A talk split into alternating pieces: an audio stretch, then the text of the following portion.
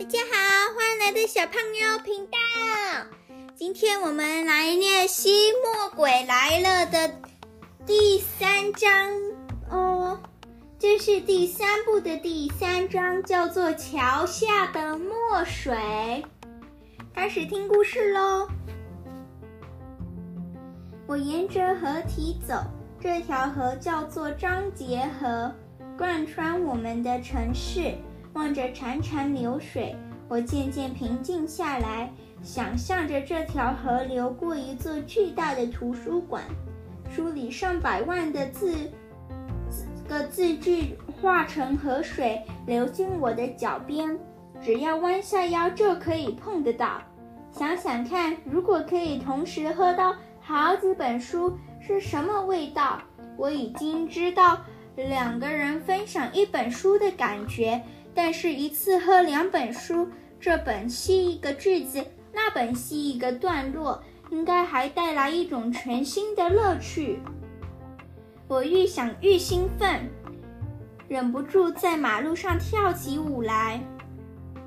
这就像吞下两倍的冒险、害怕、快乐和欢笑。我可以是骑着马的帅气牛仔。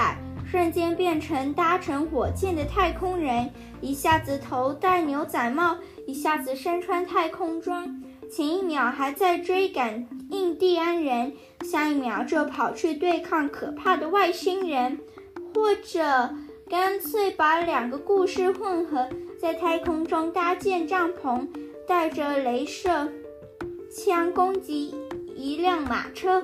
最棒的是。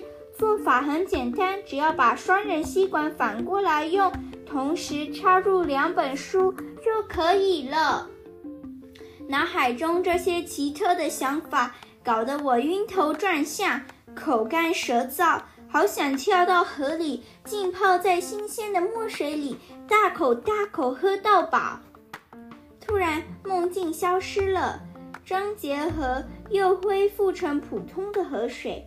我的绝望转成愤怒，忍不住低声咒骂：“要不是那天德古叔来我家书店，就不会有这么多烦恼。我现在还是个单纯的小孩，只会用吸管喝柠檬汁。”我用力踢了一块石头，看着石头飞过天际，突然一个不可思议的影像映人映入眼中：一栋比巴黎埃菲尔铁塔。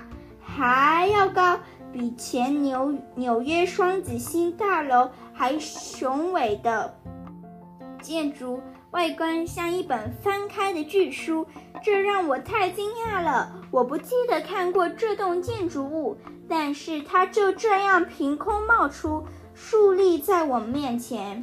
我看着这栋建筑物，心中怒气全消。难道这是吸墨鬼守护神送来的礼物吗？好了，今天就念到这里哟，下次见，拜拜。